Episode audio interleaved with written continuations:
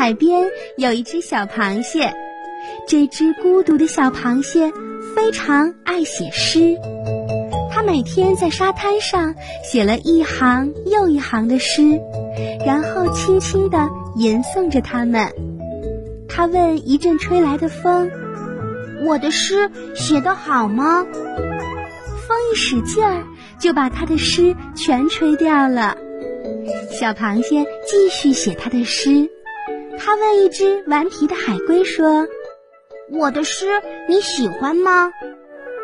海龟用自己的肚子当橡皮擦，把它辛辛苦苦写的诗全擦掉了。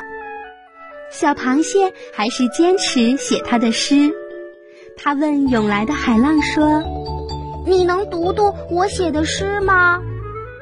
海浪没有读完，就说：“算了，算了，把他的诗全冲走了。”小螃蟹很伤心，它流下了咸涩的泪。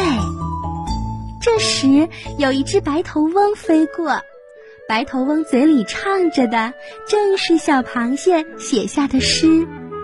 原来，白头翁每次飞过海滩时，总是认认真真的读小螃蟹写下的诗，他还把它们记在心里，并告诉他的很多朋友。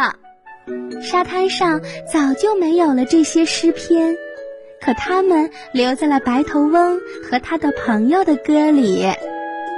不知为什么，这次小螃蟹又哭了。不过，它哭得很开心。